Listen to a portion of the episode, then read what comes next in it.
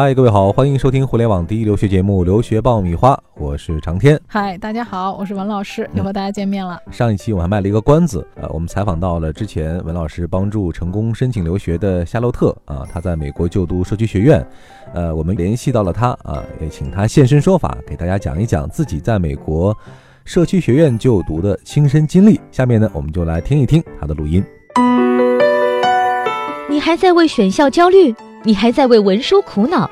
爆米花留学工作室二零一八年申请开始招生，从业十年以上的留学导师全程亲自办理，贴身指导，帮你成功迈入国外名校。联系我们，请关注微信公众号“留学爆米花”。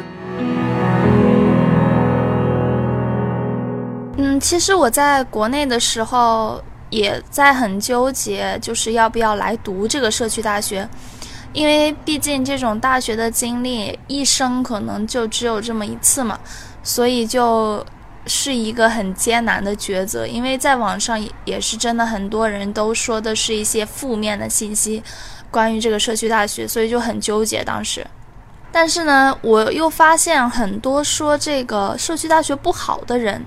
大部分都是就不了解美国社区大学这个整个系统的人。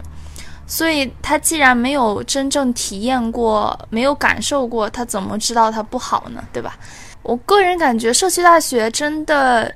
与四年制的大学，在美国人民的心理来说，其实并没有很大的差别。因为他们美国很多的本土人，就像中国一样，都是就近上学的这种感觉，就可能都是住在周边，然后哪个学校比较近一点。他们就就近上学，除非是那种特别可能家里有钱啊什么的，会供他们去上，就是像我们那边外地的大学啊，考名校啊这种感觉。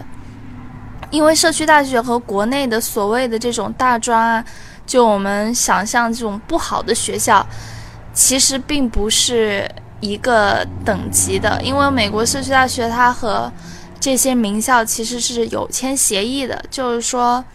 基本上是你达到他们的这个要求，你很大概率的是可以被录取的。就是你转学之后拿到的最终毕业证书还是那个你转学到的学校，我觉得这个是特别好的一点，而且你真的可以省下很多的钱、很多的学费，去干一些别的事情。关于教育质量呢，我觉得我们学校聘请的大部分的老师都是比较不错的，可能有一部分就是会出题的时候会比较挖坑的那种。但是到目前为止，我上过所有课，还没有老师是那种特别水课的那种，就是他上课什么都不教，然后。最后就随随便便给你拿个 A，然后就各交各的差事这种，我还没有碰到过这种老师，大部分还是比较严格的对打分。但是呢，你如果你平时是一个特别认真、努力学习那种学生，你可能在最后这个评判这个分数里面，你差那么一两分，老师肯定也不会说专门把你就是把你的成绩弄成一个 B 这样，肯定也不会的。所以。我现在目前为止，我上过所有课的老师都是比较负责的，而且你有什么问题，老师都会特别耐心的给你解答。你可以去他的办公室跟他这种详细的跟他聊这个。假如说你考试出错的这些题啊是怎么样怎么样？因为我在我在这个夏季的时候上的一门生物课，因为我之前是没有上过生物，所以这门学科对我来说是特别的陌生的。我有一次期中考试考的不是特别好，所以呢就发邮件给老师，这样说可不可以？就是我想知道我哪些题做错了，因为我是上的一门网课，并看看不到老师的这种。然后呢去了老师办公室，他就特别耐心的给我一一个一个的给我讲解，而且真的是老师讲了之后，就有一种感觉，就一点就通这种感觉。所以这边的老师还是特别好。这里是互联网第一留学咨询分享节目《留学爆米花》，欢迎继续收听哦。有关于学习氛围呢，我觉得这个主要是要看你个人的一个学习的态度，你对你分数或者是你想要学习这门学科，你这个求知欲是有多么的强烈，你想学还是不想学的问题。环境再好的话，自己不想学还是没有什么用的。这个真的是要看自己的这个学习的一个态度问题。关于学习压力大不大？我觉得到哪里这个学习压力都是挺大的。毕竟你到一个国外，英语再怎么好也不是自己的母语，对吗？但是当你熟悉了这个整个它英语的这个思维的地方呢，这个英文其实并不是一个最重要的坎儿，最重要的还是那些专业知识里面这些知识点。我觉得在这边有一个很大的不同，就是美国的考试方法和中国的。这个考试的套路不太一样，因为在中国的话呢，基本就是期末和期中定生死的感觉，小考可能会有，但是并没有很多，而且占的这个比重在最终成绩里也不是很大。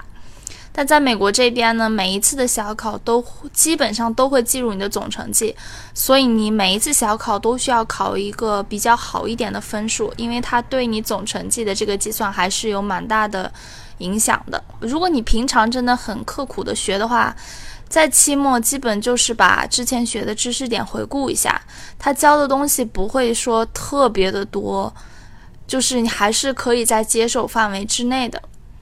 嗯，我觉得你只要努力的话，这个学习压力并没有想象中的那么可怕。如果满分是五分的话，我可能会给打四分。这种社区大学和四年制大学呢，唯一有差别的地方，可能就应该是校园里的设施和学校内的活动，不会像四年制大学那么的完善。四年制大学里，他们都有那种特别大的学习大厅啊什么的，可能社区学院也会有，但是相对来说会小很多，或者它呃藏书啊图书馆就没有那么的全。社区大学的花费，拿我们学校来做例子，因为最近学校刚涨了学费，就是美国各个大学的学费都在涨。这社区大学现在的学费是我们学校是一个学分三百三十美元，大约三百三十美元。所以呢，你一般来说一门课是三个学分，然后对于国际学生需要在这种完整的学期，就是 full semester，需要报满十二个学分以上。所以呢，大概我觉得省的真的是特别特别的多，因为你在一个四年制大学里面。